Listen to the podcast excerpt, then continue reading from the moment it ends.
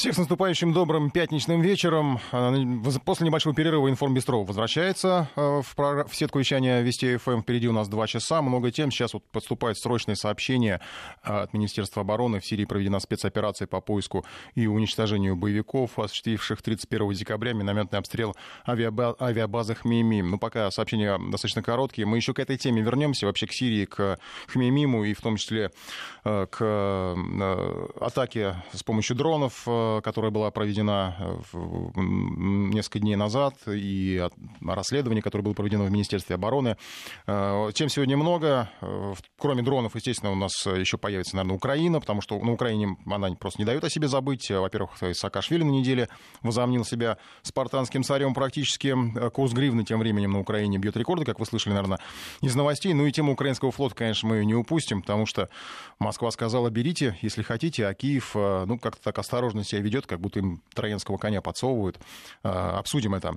Харасмент. Э, думали, что в прошлом году он закончится, а в, в новом году все по-старому. Снова скандалы, снова противостояние. Э, в общем, не, не оставили мы эту не очень приятную тему в прошлом году, поэтому придется и о ней поговорить.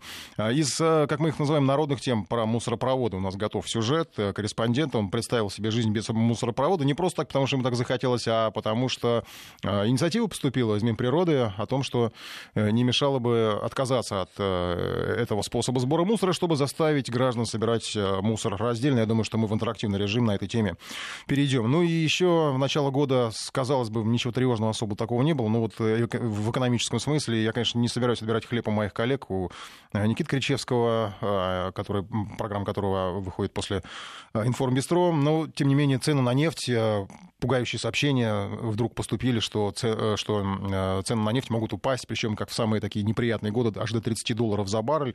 Э, в общем, как будто кризис у нас снова вернется, хотя вроде бы сейчас пока цены на них показывают э, положительную динамику. Ну, посмотрим, обсудим с экспертом. Ну и египетская тема тоже интересна, потому что и в конце прошлого года, и в начале этого нам обещали, что э, в Египет можно будет скоро летать. Говорят, действительно можно будет летать совсем скоро. Противоречивые были сообщения, будто можно будет летать только в Каир. Но мы все это расскажем. На самом деле у нас корреспондент там все это выяснял на месте в Каире. Э, и знает прекрасно все дороги Египта. В общем, Андрей Попов у нас выйдет в эфир. Э, вернемся к срочным сообщениям от Министерства обороны. Военная разведка обнаружила в провинции Идлиб место хранения ударных беспилотников. Склад уничтожен ударом высокоточного боеприпаса боеприпаса, сообщает Министерство обороны. Ну вот э, речь о тех самых дронах, э, которые были применены впервые э, сирийскими, сири, ну, не сирийскими, как назвать их, э, ближневосточными боевиками, ближневосточными экстремистами, и о которых говорили в, в руководстве Министерства обороны, о том, что хорошо, хорошо поставлено снабжение этими дронами. К этой теме мы еще вернемся. Еще одна, наверное, главная тема э, этой недели, ну и она будет оставаться, наверное, на протяжении ближайших недель и месяцев. Это тема выборов. Э, сейчас идет отсчет последних часов, потому что менее через, через, чем через 7 часов Центр избирком прекращает свою работу по приему документов от э, кандидатов. А, по итогам э, начала, по итогам начала этой кампании 70 человек заявили о желании побороться за пост президента, сообщила на сегодняшнем заседании Центра избиркома глава Центральной избирательной комиссии Элла Памфилова. Всего с 18 декабря по состоянию на 12 января, вот на сей момент, в Центральную избирательную комиссию Российской Федерации поступили уведомления о проведении мероприятий, связанных с выдвижением кандидатов на должность президента Российской Федерации от 70 субъектов выдвижения, от 24 партий политических и 46 граждан, заявивших о своем самовыдвижении. В списке Центральной избирательной комиссии было 15 всего самовыдвиженцев. Это те, кто, э, на самом деле, желающих, конечно, самовыдвинуться было больше гораздо, но это те, кто вот вроде как заявили о своей готовности и пошли э, в Центр избирком, принесли документы. Но только двое в этом формате прошли регистрацию до конца, открыли специальные счета для финансирования своих компаний. Это обязательное условие, только с этих счетов можно э, оплачивать изготовление агитматериалов, работу, работы определенные, все, все расходы, которые связаны с предвыборной кампанией. А что касается двух граждан, двух россиян, которые прошли регистрацию в статусе самовыдвиженца, это изобретатель Владимир Михайлов, ну и действующий президент Владимир Путин. Он, я напомню, идет как самовыдвиженец, хотя и единороссы, как партия, высказали решение поддержать его кандидатуру, и в том числе и справедливый рост тоже высказывали это решение о поддержке, даже не стали выдвигать своего кандидата. Но, тем не менее, Владимир Путин идет как самовыдвиженец. Не впервые в своей карьере, я напомню. И на этой неделе Владимир Путин посетил свой предвыборный штаб, где были объявлены имена сопредседателей. Их трое. Напомню, руководитель образовательного центра «Сириус» Елена Шмелева. «Сириус» достаточно известный центр, и президент неоднократно его посещал в последнее время. Глава Национального центра детской гематологии, онкологии и иммунологии имени Дмитрия Рогачева Александр Румянцев, ну и гендиректор КАМАЗа Сергей Кагогин. Это вот три э, человека, которые будут э, руководить организацией предвыборной кампании. А, все кандидаты фактически уже, ну, почти все фактически начали свои предвыборные кампании. На счета поступают средства. А, много следили за этим в Центре избиркоме. Владимира Путина фонд полон уже под максимум. А, максимально допустимой суммы, я напомню, там 400 миллионов рублей. Если вдруг кандидату приходит что-то большее, то по процедуре он обязан вернуть поступающие деньги. Превышать эту сумму нельзя. Владимир Жириновский собрал 200 миллионов. Он на втором месте. На третьем Борис Титов. У него 20 20 миллионов. Ну и у многих кандидатов пока что суммы э, достаточно скромные, э, исчисляются там десятками тысяч рублей, у некоторых, по-моему, даже было по тысяче, там э, счет даже на рубли идет, в общем-то. Но для многих, для всех, в общем-то, все только начинается. Конечно, вопрос на самом деле не в деньгах, а в содержании самих кандидатов. Об этом накануне буквально говорил на встрече с представителями печатных СМИ Владимир Путин. Вот этот период предвыборный, он э, в известной степени общество всегда напрягает, потому что, к сожалению, и часто всякая пена много появляется, но, тем не менее, он хорош тем, что дает возможность, это повод людям высказаться, поговорить о проблемах страны, поговорить о тех путях, которые разные люди предлагают для решения этих проблем. И, в общем, это полезно, на мой взгляд. Это освежает дискуссию, обостряет ее. Главное, чтобы все велось в рамках закона и в соблюдением каких-то этических, моральных норм. Вот, э, вот это самое основное. А, а в целом все эти компании при определенных минусах, о которых я только что сказал, все-таки, мне кажется, во благо обществу идут. Поэтому я это приветствую. Буду рад увидеть интересные, красивые, полезные, услышать предложения по развитию страны. Ну и всего представители 14 партий, если мы говорим о выдвиженцах от политических партий, прошли регистрацию в Центре разбиркоме. Среди них Григорий Явлинский, вот Павел Грудинин, один из последних получил э, подтверждение от ЦИК. Он пришел с главой э, своего предвыборного штаба Геннадием Зюгановым туда. Ну и э, были сказаны определенные слова его. Его журналисты спросили, а как он теперь себя чувствует вот с новым документом о том, что он кандидат корочка не вызывает никаких чувств ни у кого. А вот ответственность, которая лежит на любом человеке, который хочет руководить страной, она огромна. И вот эту ответственность ощущаешь. Особенно ответственность перед теми людьми, которые тебя выдвинули и поддержали. А количество таких людей огромно просто. Но что касается всех кандидатов, я просто не хочу никого обидеть, э, упомянуть э, вот тех, кого уже перечислил, а, и дополнить тем, кого еще не вспомнил в нашей программе. Официально кандидатами стали по информации Центра избиркома Эльвира Агрубаш, Сергей Бабурин, Екатерина Гордон, Станислав Полищук, Максим Сурайкин, Роман Худяков, Антон Баков, Наталья Лисицына, Михаил Козлов, Ксения Собчак. Конечно, о ней мы забыть не можем. Что самое удивительное, все это, э, я напомню еще раз, представители партии. Это к тому, что не так давно в России многие жаловались на то, что партий мало, есть только те, что представлены в Государственной Думе, больше никого нет. Оказывается, на самом деле есть у нас в России партии. Названия, конечно, этих партий не всем хорошо знакомы. Я специально не стал их перечислять, потому что, ну, это, во-первых, удлиняет эфир. Э, и те, кто интересуется этой темой, без проблем, я думаю, э, найдут, э, к какой партии приписан какой из кандидатов. И, кстати, и для кандидатов, и для самих партий это, эти выборы хороший политический опыт, потому что, ну, в том смысле, что партия была не очень известной, она выдвигает выдвигает своего кандидата, они сразу узнают гораздо больше людей. Э, и э, в этом смысле в, в, в весеннем политическом сезоне э, хватает новичков. К ним, кстати, можно отнести Ксению Собчак. Конечно, она фигура известная, у нее есть опыт работы в медиапространстве. Но вот на днях ее коллеги-либералы почти обиделись на нее за поездку на Бали. Решили, что она отправилась отдыхать вместо того, чтобы собирать подписи. Но Ксения ответила, что она вовсе не отдыхала, а общалась со спонсорами. У нее, кстати, на счету в конце прошлого года было почти 20 миллионов рублей. Какое-то время она даже держалась в лидерах по предвыборному бюджету. Сейчас штабы кандидатов активно заняты сбором подписей и регистрацией своих доверенных лиц. В ЦИКе обещали тщательнейшим образом проверять все документы и призывали политиков внимательнее относиться к процедуре сбора подписей. Там же, кстати, уже напоминали э, в конце года буквально, э, что появились э, и поступали предложения от сомнительных структур за миллион рублей, например, оформить сбор подписей. Понятно, что это мошенничество, за это грозит уголовная статья, и кандидатов настойчиво просили избегать подобных схем. Сейчас вернемся к теме дронов на этой неделе было много рассказано а, об этом новом террористическом оружии. В Минобороны показали, рассказали а, о захваченных аппаратах, которыми боевики пытались атаковать российскую базу Хмеймим. Атака была сорванная, напомню, средствами противовоздушной обороны.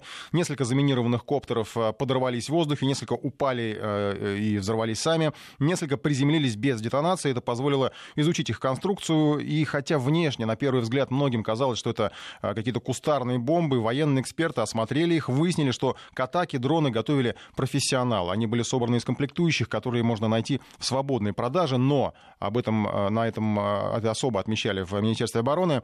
Чтобы собрать их, необходимо обладать специальными знаниями, тем более, чтобы разместить на крыльях дронов взрывчатку. Судя по данным Министерства обороны, боевики не испытывают проблем с получением технологий. Но вот последнее сообщение, которое поступает о том, что был уничтожен склад с дронами, то есть, э, в принципе, это армия дронов, она, по крайней мере, если ее еще нет, то ее пытаются пытаются создавать э, экстремисты. Э, и а, э, об, об, об, об этой новой технологии на неделе рассказывал начальник управления строительства и развития системы применения беспилотных летательных аппаратов Генштаба России Александр Новиков. До недавнего времени боевиками беспилотники использовались в основном для ведения воздушной разведки. Отмечались лишь единичные случаи их применения в ударном варианте. Как правило, это были дроны кустарного производства, собранные из деталей имеющихся в свободной продаже. В середине 2016 года для ведения воздушной разведки и нанесения ударов начали применяться квадрокоптеры зарубежного производства. При этом следует отметить, что появление дронов новых типов и модификаций у боевиков в Сирии фиксировалось нами буквально через считанные дни после поступления их в свободную продажу в различных странах. Беспилотники, использовавшиеся боевиками для нанесения ударов по объектам вооруженных сил Российской Федерации в ночь с 5 на 6 января были применены впервые. Специалистами Минобороны России проведена детальная оценка конструкции и возможностей данных дронов. При кажущейся простоте для их создания необходимо значительное время и специальные знания, в том числе в области аэродинамики и радиоэлектроники. Кустарное производство таких дронов возможно только при наличии схем сборки, и о необходимых комплектующих, ранее опробованных в ходе многочисленных испытаний.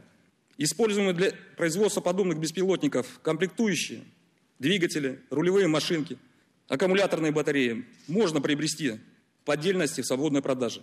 При этом сборка и применение их в единой системе представляют собой сложную инженерную задачу, требующую специальной подготовки, знаний в различных наукоемких областях – и практического опыта создания подобных аппаратов. Э, начальник управления строительства и развития системы применения беспилотных летательных аппаратов Генштаба России Александр Новиков. Я еще раз напомню, что вот сейчас Минобороны сообщает о специальной операции по поиску и уничтожению диверсионной группы боевиков, осуществивших 31 декабря э, прошлого года минометный обстрел территории авиабазы э, Хмеймим. Ну и сообщение о том, что было обнаружено место хранения ударных беспилотников. Склад был уничтожен ударом высокоточного боеприпаса. Коптеры, которыми начали вооружаться террористы, это теперь общемировая угроза. Об этом тоже, кстати, говорили в Министерстве обороны. В Сирии а, экстремисты пытались атаковать хорошо защищенный военный объект, но что будет, если средство доставки взрывчатки будет использовано против мирного населения? Это первое, что приходит на ум. Причем, судя по всему, инженерные и технологические решения боевики получают из-за рубежа. О том, что а, беспилотники зарубежного производства тоже только что мы слышали а, от э, одного из руководителей Генштаба. От кого конкретно поступают эти технологии и инженерные решения, пока сказать трудно. Информация, скорее всего, есть. Это уже, на самом деле, работа спецслужб. На Украине, например, очень оперативно поспешили откреститься от взрывчатки, которую обнаружили в этих дронах. Мол, Киев к этому отношения не имеет. Ну, вот эта попытка оправдаться, она была не случайной. Э, хотя, на самом деле, Украину никто не обвинял. Просто в Минобороны сказали, что это взрывчатка промышленного производства. Ее производят в ряде стран, в том числе и на Шосткинском химпредприятии. Это украинское предприятие. Ну и понятно, понятно, что вся конструкция в целом это не сирийское производство, не украинское производство. Это как и сам терроризм, международный продукт, э, и международная организация террористическая его изготавливала. Откуда конкретно поступает такая помощь, это уже отдельный вопрос, помощь для боевиков. Наверное, будут все это выяснять спецслужбы, потому что не все, э, всем прекрасно понятно, что если не остановить этого, поддержка экстремизма будет не просто продолжена, она будет нарастать. И когда Министерство обороны говорит, что к террористам попадают новейшие модели дронов сразу после их выхода на продажу, это вполне себе серьезно. Еще серьезнее обстоит дело с теми проектами, которые называют оружием будущего. Это все те же самые дроны, и перед эфиром специально э, я с, с нашими коллегами проводил такое ну, небольшое расследование есть такой проект, э, он как-то прошел не очень замеченным, э, называется он Strata Energetics. Э, есть даже свой сайт у них, где подробно рассказывают, как, какие дроны они выпускают. Это не просто вот те коптеры, которые мы видели на кадрах, предоставленных Министерством обороны, часть из которых там перемотаны изолентой, часть из которых какие-то фрагменты у них вообще сделаны из фанеры. Дело там не в том, как они выглядят, на самом деле, что касается коптеров, представленных, которые атаковали базу Хмимим. Дело в начинке, об этом говорили, кстати, эксперты, ну и говорили тоже а, наши военные, потому что именно начинка и как правильно все это собрать, как организовать а, доставку э, вот этого смертельного летающего, э, летающей бомбы до точки, э, это простой человек сделать не может, даже кустарь это не сможет сделать. Тем более, что надо было все это организовать так, чтобы дроны группы летели и запрограммировать их, и запрограммировать подрыв, запрограммировать точку приземления. Более того, уже был рассказ еще и о том, что в свободном доступе боевики просто не могли бы найти координаты нашей базы. То есть они, в принципе, теоретически-то могли, конечно, как примерно узнать, но э, точно э, выставить цель э, и навести ее без каких-то знаний, полученных извне, они вряд ли это смогли бы. Так вот, что касается этого проекта Strata Energetics, там занимаются производством дронов с искусственным интеллектом. Рассказывают э, представители этой компании, как умные коптеры в состоянии отличить плохих парней от хороших и, ну, естественно, убить всех плохих. Э, долго исследовал их сайт и даже удалось найти э, видеопрезентации с э, представителей этой компании. Э, понятно, что это только разработки пока, хотя они на, в презентации показывали ну, уже реально существующий дрон, так называемый суперумный дрон, я его так его назвал, потому что это дрон с искусственным интеллектом, он реагирует на движение человека, и на сцене было прямо продемонстрировано, что человека, ну, допустим, рукой не может поймать. Я думаю, что если там, при определенных технологиях его, в принципе, даже и из-за, не знаю, из, из стрелкового оружия можно будет, затруднительно будет в него попасть из того, что я наблюдал. А, сам функционал вот этой, э, этих технологий, этих дронов, он напугал очень многих, потому что функционал, главное, убивать. Тут речь не о каком-то пацифизме, а о том, а, как все это может быть использовано, еще раз повторяю.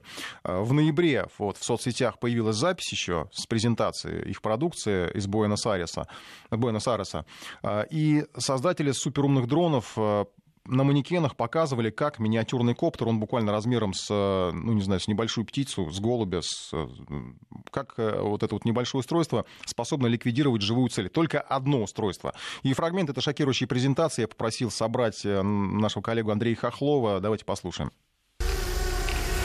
Дрон размером с птицу парит по залу с молниеносной скоростью. Он то отдаляется, то приближается к выступающему на сцене. Этим он демонстрирует свои способности. Затем он приземляется в руку рассказчика. На экране позади появляется картинка с характеристиками летательного беспилотного аппарата. В маленьком устройстве с четырьмя винтами встроена камера, которая способна различить человеческое лицо. Процессор, который реагирует в сто раз быстрее, чем человеческий разум. Летает он сам по себе, а точнее им управляет искусственный интеллект эффект. Но самое главное, что внутри содержится 3 грамма взрывчатого вещества, и устройство обладает снайперскими способностями. Машина способна различать лица. Другими словами, она убьет именно того, кого нужно. Ее нельзя остановить. И демонстрация, как работает новое оружие, не заставила себя долго ждать. Представитель разработчика выкидывает дрон в зал, а справа на сцене появляется манекен предполагаемой цели. Считанные секунды и...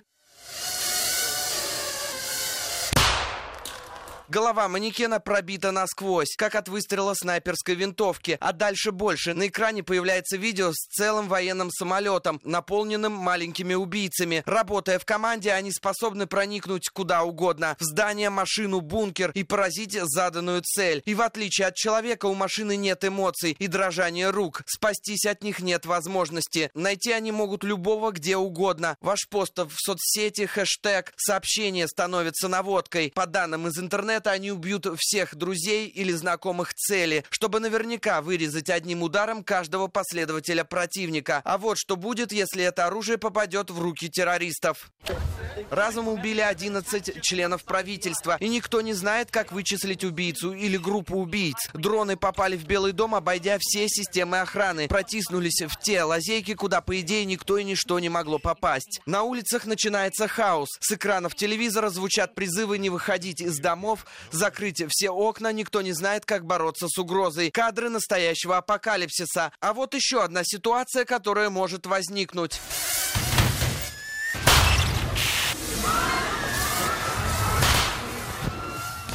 Дроны врываются в класс, где учатся студенты. Начинается паника, слышны хлопки, похожие на выстрелы. Один молодой человек по имени Оливер ведет прямую трансляцию в интернет. Прямой эфир смотрит и мать парня. И вдруг экран становится красным и гаснет. При этом были убиты не все. Уничтожение было выборочным. Почему? Да потому что Оливер на днях разместил видео на Фейсбуке, где молодой блогер рассказывает о коррупции чиновников. Дроны просто убили его и всех, кто лайкнул или поделился в интернете этой записью. Именно этой особенностью дронов с искусственным интеллектом и гордился на презентации разработчик. В ней он видит преимущество такой машины для убийств перед оружием массового поражения, такого как ядерное оружие. Дроны убьют половину города, плохую его часть. Ядерное оружие сметет все. А кто будет плохой частью города, выбирает обладатель дронов. Что и произошло с Оливером. Просто кому-то не понравилось содержание этого ролика, и он решил искоренить все на корню. Вы можете искоренить любую ненавистную вам идеологию там, где она началась. Конечно, все это пока только художественный ролик, часть научной фантастики, но по словам авторов видео в лице выступающего на сцене, такие технологии уже есть, и момент, когда это оружие изобретут, только вопрос времени. Андрей Хохлов смотрел презентацию, но вот вы спрашиваете, один слушатель спрашивает, какой ресурс у этого бесплотного аппарата, какая скорость, дальность, высота. Я не знаю. Страт Энергетикс, я сейчас не в качестве рекламы, тем, кто интересуется, посмотрите. У них действительно там э, вот это вот э, нейрос... Э, дроны на нейросети, получается, вот, искусственный интеллект, который будет управлять не одним дроном, а многими.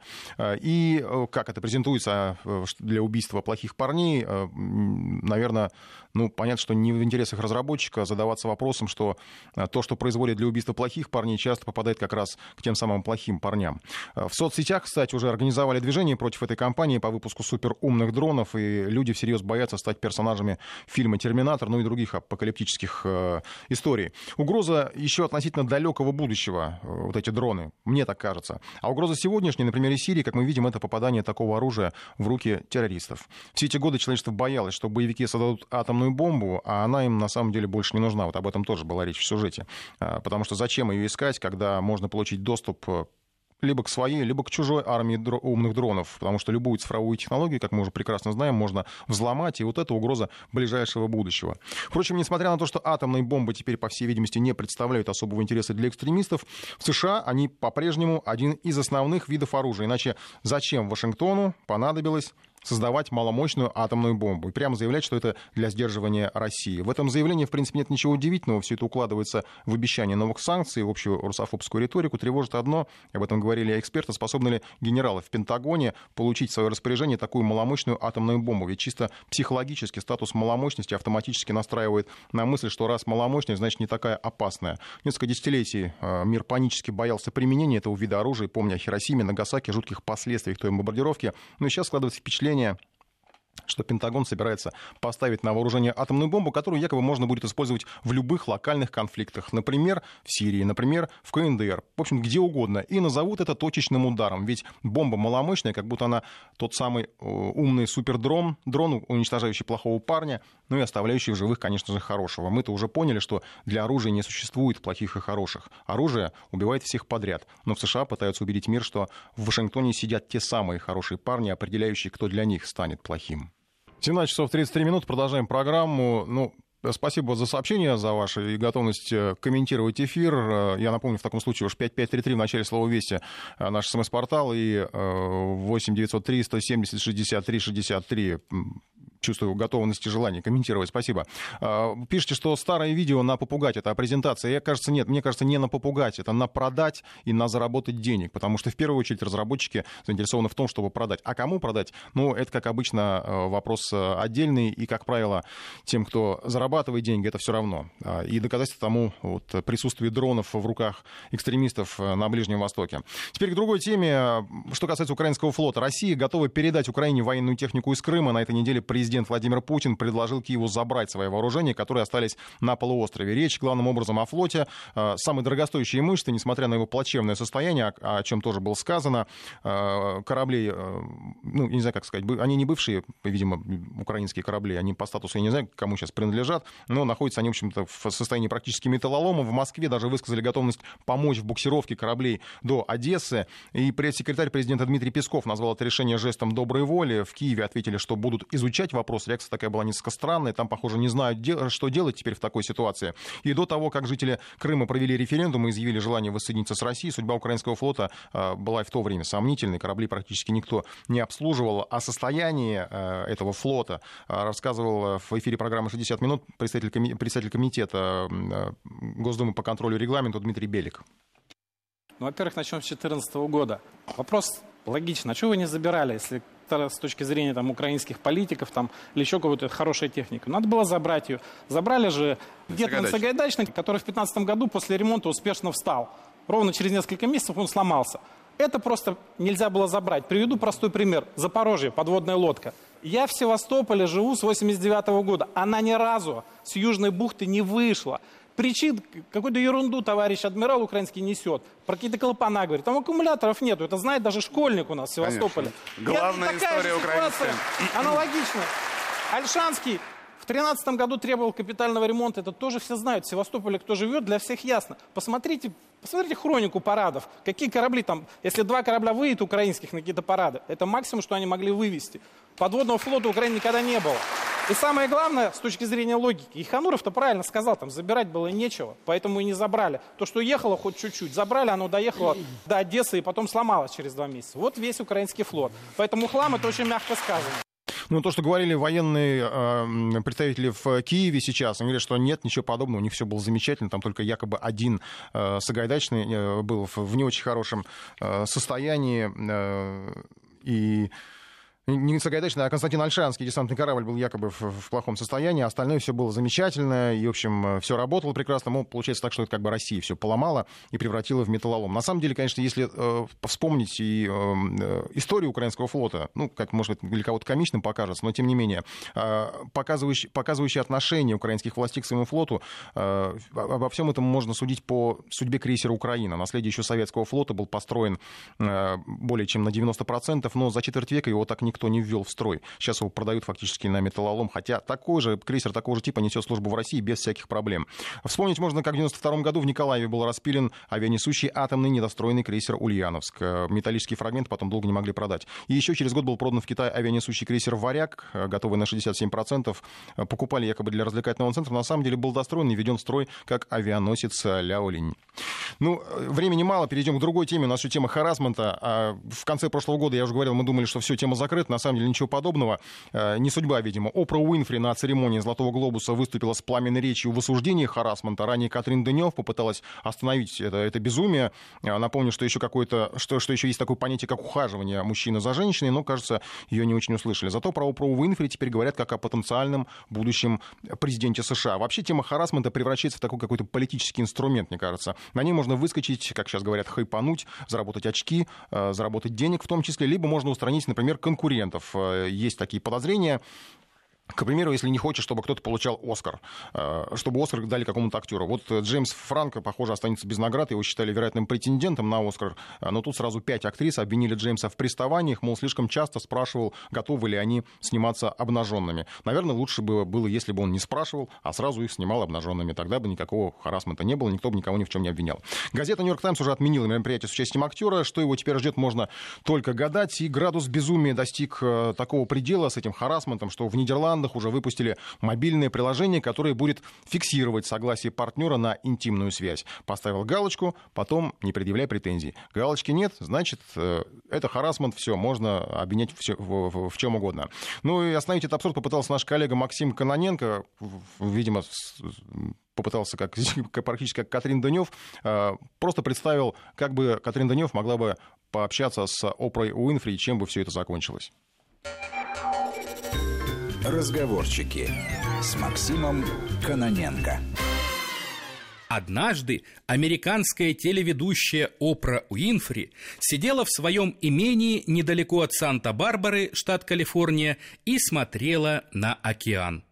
На стене огромной комнаты что-то бормотал телевизор. В это же время в своей парижской квартире поливала цветы французская актриса Катрин Денев. В углу ее комнаты тоже бормотал телевизор. На церемонии вручения премии «Золотые глобусы», говорил телевизор в Париже, американская телезвезда выступила с речью о недопустимости сексуальных домогательств. Вот дура, покачала головой Катрин Денев. Французская актриса Катрин Денев, говорил телевизор в имении Опры Уинфри, подписала письмо, в котором говорится, что прикосновение к коленке женщины или попытка поцеловать – это не преступление. «Вот сволочь!» – воскликнула Опра Уинфри, вскакивая с кресла. «Кто это вообще такая, Катрин Денев?» Телезвезда подошла к компьютеру и спросила у Гугла – «Ну, понятно», — протянула Опра Уинфри, увидев фотографию Катрин Денев. «С такими всегда все понятно». В это время телевизор в квартире Катрин Денев показал Опру Уинфри, выступающей на церемонии вручения премии. «Ну, понятно», — улыбнулась Катрин Денев, увидев американскую телеведущую. «Какие уж тут могут быть домогательства?» «Я первая афроамериканская женщина-миллиардер», возмущалась Опра Уинфри, расхаживая по помещению. «А эта развратница кто? Актриса. Во Франции что, есть кино?» «У меня есть ребенок от Марчелла Мастрояни», рассказывала Катрин Дынев своим цветам. «И ребенок от Роже Вадима. Были бы они у меня, если бы я не позволяла этим мужчинам трогать меня за коленки». Цветы ничего не отвечали актрисе. «У меня 40 миллионов подписчиков в Твиттере», продолжала возмущаться Опра Уинфри. А еще я целовалась с Оленом Делоном, продолжала рассказывать цветам Катрин Дынев. Честно говоря, отвратительно. Цветы заинтересованно слушали. Слишком долго женщин никто не слышал, им не верили, если они осмеливались говорить правду о власти этих мужчин, говорила Опра Уинфри с экрана телевизора в комнате Катрин Дынев. «Да ладно!» – делала неопределенный жест рукой француженка. «Мне, наоборот, все время приписывали власть мужчин, с которыми я просто дружила». При этом обвиняемые зачастую не имеют возможности ни ответить, ни защитить свою репутацию, моментально становясь доказанными сексуальными преступниками, цитировал телевизор Опры Уинфри, подписанное Катрин Денев письмо. «Какая же чушь!» — восклицала американка. «Майкл Джексон, например, имел такую возможность. И что же? Я ему все равно не поверила. Так зачем тратить на все эти оправдания время?» «Это все потому, что она черная», — объясняла цветам Катрин Дынев. «У них все время какие-то комплексы». «Это все потому, что она белая», — уверенно убеждала себя Опра Уинфри. «Они нам еще за рабство ответят». Опра решительно подошла к панорамному окну и снова стала смотреть на океан. «Я, может быть, стану первой чернокожей женщиной-президентом», тихо, но веско сказала она океану. И ведь выберут еще такую вот президентом. Так же тихо говорила цветам Катрин. Ума-то хватит у них. Опра Уинфри на некоторое время задумалась, после чего сказала кому-то невидимому. «А соедините-ка меня с этой Катрин Дынев». «Да, мэм», — ответил невидимый голос. Спустя мгновение Катрин Дынев увидела на своем телевизоре стоящую на фоне океана и внимательно рассматривающую ее Опру Уинфри. Опра увидела на своем телевизоре Катрин, поливающую цветы. Некоторое время женщины внимательно разглядывали друг друга. «Слушай», — сказала, наконец, Катрин Дынев, «а тебе лет-то сколько?» «Шестьдесят три», — отвечала немного растерявшись Опра Уинфри. «А тебе?» «А мне семьдесят четыре», — вздохнула Катрин. «И я совершенно не понимаю, почему нас с тобой до сих пор должны интересовать вот эти вопросы. Про домогательство там, про коленки». Так это начала была Опра, но продолжить так и не смогла. Женщины удивленно посмотрели друг на друга еще некоторое время и вдруг расхохотались. За спиной у Опры Уинфри шумел океан. За спиной у Катрин Дынев тянулись к солнцу цветы. Разговорчики. Ну, такая история с харасментом. А, Еще я напомню, что на неделе а, США занесли а, Россию в третью группу стран по, рекоменду... по, по степени рекомендации, стоит ли посещать. Есть четыре группы там всего. В первые две еще можно ездить, у третьей это на, на уровне Нигерии. То есть в Россию нельзя ездить. И судя по документу, который посмотрели наши коллеги, там, в общем, из причин, по которым нельзя ездить, это, естественно, терроризм, террористическая угроза и, естественно, харасмент. То есть в России угроза харасмент, и поэтому в Россию не рекомендуется ездить. Вот э, такие странные рекомендации дал Госдеп. И еще страннее то, что харасмент у них, а ездить нельзя почему-то к нам. Продолжаем программу. Начать со срочных сообщений, э, которые сейчас отрабатывают наша служба новостей и наш отдел эксклюзива. В Омске в жилом доме произошел взрыв газа, есть пострадавшие. Э, пятиэтажный жилой дом, э, речь о нем. В квартире на втором этаже из-за взрыва газа воздушной смеси обрушились внутренние перегородки, выбиты стекла, сообщает ТАСС. После взрыва начался пожар на площади 50 квадратных метров. В результате взрыва пострадали 6 человек, в том числе 4 ребенка. Из дома эвакуировано 20 человек, их пока разместили в автобусах. Но мы последим, насколько все это серьезно, потому что понятно, что учитывая ну, не совсем недавние события э, и учитывая вообще опасность э, всех этих историй с газом, э, наша, наша корреспондентская сеть уже выясняет подробности в ближайшее время в нашем эфире. Мы перейдем к другим темам сейчас. В России могут запретить мусор мусоропроводы. Э, и все, как говорят, ради раздельного сбора мусора. Выкидывать надо будет э, не общим мешком, а как принято в цивилизованных странах. Э, не очень удобно, зато экологически грамотно. Пока непонятно, как это будет выглядеть. Мусоропроводы не будут строить только в новых домах или вообще их нигде не будет. В старых будут заваривать, получается, чтобы люди не бросали мусор. Я предлагаю сейчас перейти в интерактивный режим. Мы обсудим это с вами. Может быть, у кого-то из вас был опыт сбора раздельного мусора. Наш коллега Сергей Артемов представил себе жизнь без мусоропровода.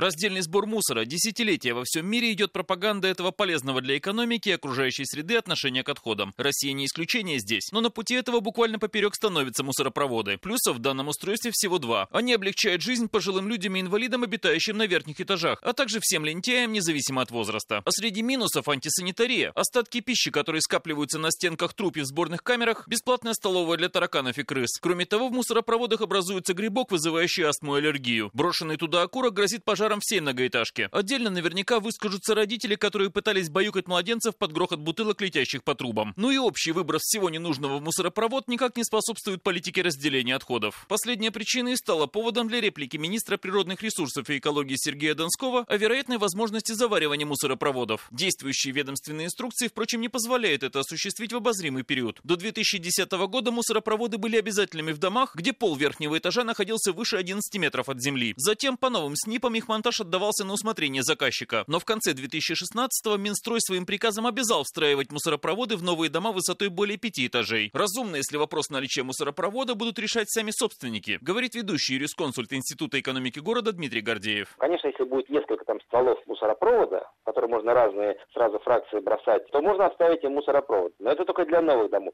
А что делать, если дом стоит с мусоропроводом, ствол один, и у них вариант какой? Действительно, или заварить, или выбрасывать в разные специальные контейнеры на контейнерной площадке. Вот здесь я бы, например, об коленку не ломал. Пусть люди решат сами. Большинством решат, так как, как им удобней. И несколько стволов мусоропровода не фантастическое допущение. Один из компромиссных вариантов изменения СНИПов, говорит пресс-секретарь Минприроды Николай Гудков. Речь идет о том, что проектируя новые жилые здания, есть необходимость, есть смысл, это уже очевидно, все-таки предъявлять дополнительные требования к этому инженерному сооружению, к мусоропроводу, тем, чтобы граждане имели возможность раздельно выбрасывать мусор. Стекло, бумага, пластик как минимум. А в тех случаях, когда мы имеем дело уже с действующим жилым фондом, мы не говорим, что это обязательная мера. Мы ее не предлагаем. Просто в каких-то случаях может быть более правильно просто-напросто блокировать работу этой системы, чтобы мусор выносили на улицу, там, где установлены контейнеры, обеспечивающие раздельный сбор отходов. Заваренный мусоропровод сам по себе уже снизит расходы жильцов. На ежедневную очистку сборной камеры и ежемесячную дезинфекцию. Министр Сергей Донской предлагает дополнительно понизить тарифы, если люди будут разделять отходы расходы. Однако идея экономии на тарифе застопорится, полагает Дмитрий Гордеев, без логического продолжения по всей цепочке. Отдельных контейнеров во дворах и специальных перерабатывающих комплексов. Он действительно понижен потому, что в конечном итоге более выгодно перерабатывающим, мусороперерабатывающим предприятиям, это какие-то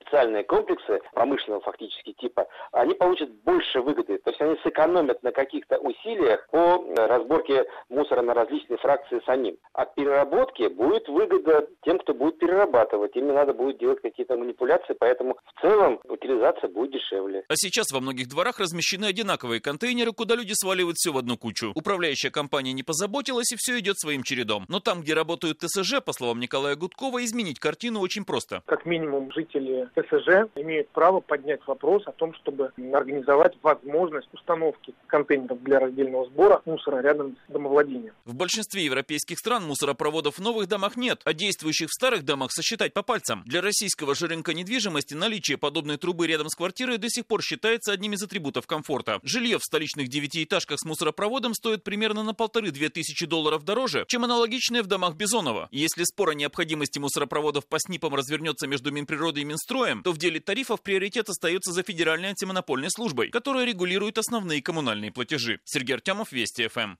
Ну, давайте представим свою жизнь вот с раздельным сбором мусора. Уже коллеги мои проводили опрос по поводу раздельного, по поводу мусоропровода, нужен или нет.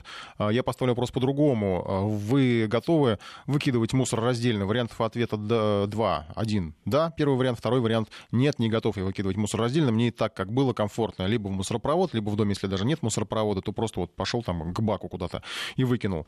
А, начинаем голосование и принимаем несколько звонков. 232-1559, телефон нашей эфирной студии. Можете звонить. И мне, кстати, было бы интересно послушать опыт человека, который уже сталкивался с, с, раздельным, сбор, с раздельным сбором мусора. Вадим нам звонился. Вадим, здравствуйте. Добрый вечер всем. Я 25 лет проработал в ЖКХ, и эта тема, э, вот этой мусоропроводы и вообще мусор, это самая язва нашего ЖКХ. Потому что, ну, это все болезни, все это вы сказали. Но дело в том, что мы выкидываем деньги и платим еще за это гигантской мусорной мафии. Хотя это, боже мой, чистый доход. Не говоря уже там об, об оплате обслуживающего персонала и все такое. Я с двумя, даже не знаю, сколькими руками, за заварку, за вообще ликвидацию. И второе, нужно, то есть мусоропроводов, нужно установить не просто мусорные контейнеры, жильцов никогда не научишь. Вполне сейчас много рабочей силы установить будки, дежурство, дежурство установить установить по сбору, по приему. Сидит человек и принимает, смотрит, как выкидывают. И это через несколько лет станет нормой. А сейчас пока это будет бардак. Спасибо. Да, спасибо вам. Э, да, интересное мнение. Действительно, почему бы не поставить будку с человеком, который, как раньше же, вот в советское время бутылки сдавали, ходили. И ничего, сидел там человек, принимал бутылки. Э, правда, вот я помню лужковские времена, когда банки сдавали в эти аппараты, а потом выяснилось, что аппараты уже теперь стали работать и стоили каких-то безумных денег, что невозможно было абсолютно окупить себе э, установку этих аппаратов. В итоге, в общем, стало понятно, что это просто кто-то хорошо заработал на продаже вот этих автоматов по, пресс... по приему прессованных алюминиевых банок. Иван дозвонился. Иван, здравствуйте. Алло, добрый вечер. У вас какие отношения с мусором? А, ну, да, за, за раздельный мусор, но дело в том, что, да все будут за, за раздельный мусор, но дело в том, что у нас сама, э, как сказать, ЖКХ или вся эта служба не готова к этому. Очень даже вот в торговых центрах очень часто, вот в Москве на Белой даче стоят контейнеры по раздельному мусору. Ну, подходит рабочий, сваливает все в один бак и поехал дальше. То же самое будет и на площадках у нас. Поставят раздельные баки, а приедет одна машина, все свалит в одну кучу и увезет. Надо все в комплексе делать. Соответственно, как в Европе. В один день принимают один мусор, в другой день другой мусор. У нас, если делать сейчас жильцов, жильцы будут делить мусор, а как это будет все вывозить? Mm-hmm, да, понятно. Вот у нас сообщение. Живу в Испании с десяток лет, имею четыре пакета. Общий мусор, пластик, стекло и бумага. Больше места, но рука уже не поднимается сбрасывать все в одну кучу. Справедливое замечание. Ну, конечно, да, у нас действительно не готово. Я и сам вот признаюсь, что ну, периодически мы в некоторых вопросах, ну, прям скажем, наверное, дикие, что ли, какие-то. Потому что вот я помню, в Будапеште я был, я ходил по улицам и постоянно выкидывал в зеленый пакет, ну, какие-то там, не знаю, там салфетки, что там, э, какой-то мусор в руках оказывался, надо было выкинуть. Только потом я обратил внимание, что это, что это не мусорка обычная, уличная, что это отдельный контейнер для приема, простите, собачьих отходов. Вот, э, вот так я испортил э, экологию Будапешта. Надеюсь, не сильно. А, у нас еще есть звонок Алексей из Тюмени. Алексей, здравствуйте. А, добрый вечер. А, я представитель общепита. Меня эта тема очень сильно волнует, потому что на нашем предприятии мы начали сортировать мусор Представляете, ну, то есть одно дело, когда ты дома это делаешь, а другое дело, когда в формате ресторана. Но мы начали вот с чего. Во-первых, общепит это что? Это разного рода бутылки. Пластиковые и ну, стеклянные мы заключили просто, не просто как вывод ТБО, мы нашли людей, которые бьют эти бутылки недалеко от нашего города, от Тюмени, сдают на переработку. Поэтому мы это делаем. Это раз. Второе. Недалеко от нашего комплекса э, волонтеры, я не знаю, кто эти люди конкретно, поставили специальный такой контейнер, и туда все люди, все соседи э, приносят пластиковую тару. И он наполняется в течение двух недель. Мы тоже туда это приносим. И бумагу берем отдельно, ну, поскольку у нас еще банный комплекс есть, мы там бумагу сжигаем. Вот примерно так мы начали сортировать. И я могу сказать, что мои коллеги, которые со мной работают, по этому примеру начали делать это дома. Не знаю, как у них получается, какие у них там условия у каждого во дворе. Но вот я могу вам привести опыт Тюмени, что у нас во дворах появились такие вот контейнеры, куда как минимум пластик стали люди выносить. Может быть, не в каждом, но я во многих видел, и это уже хорошо. Спасибо вам за ваш продвинутый город. Э, потому что я в Москве у нас тоже видел такие контейнеры, но я как-то я не видел, чтобы они были как-то серьезно наполнены э, вот этим раздельным мусором. Там что-то непонятное часто болтается. Еще успеем Михаила выслушать. Михаил, здравствуйте. А, добрый вечер, Михаил Санкт-Петербург хотел сказать, что, во-первых, мусоропроводы это действительно зло. Это первое, что. Второе, по поводу раздельного мусора в Питере появились такие точки. У нас рядом с нашей 16-этажкой на северо-западе появились э, раздельные контейнеры. Правда, там странно, там металл с пластиком вместе, стекло отдельно. Угу. Тем не менее, такой опыт есть, сортируем дома, даже интересно стало. Поздравляю вас с новым опытом. Спасибо вам за э, звонок. Успеем еще почитать несколько сообщений. Ну вот некоторые говорят, что кому нужен раздельный мусор, если нет заводов по переработке. Да завод как раз сейчас и строят, особенно после истории скучно. Э, и правы те, кто говорят, что да, раздельный мусор нужен, чтобы не было той вони от мусорных полигонов, э, с которыми э, сталкиваются жильцы, ну, в том числе вот даже ближнего Подмосковья. Итак, что касается нашего опроса, э, готовы ли вы выкидывать мусор раздельно? Вариант ответа да или нет. Э, 72% готовы выкидывать мусор раздельно правильно, 27 нет. Ну, кстати, по поводу аргументов, э, я так понимаю, что э, не все так прямо вот э, лично готовы признаться, что да просто мне не хочу, мне так удобнее. Я почему-то вот такого мнения не слышал. Ну, вот есть опасения, что народ будет выбрасывать мусор за окно в таком случае. Это из наших сообщений. Ну, и предлагают давать какие-то преимущества тому, кто сортирует мусор. Но преимущество в том, что заработать на этом денег можно. Продолжим через несколько минут.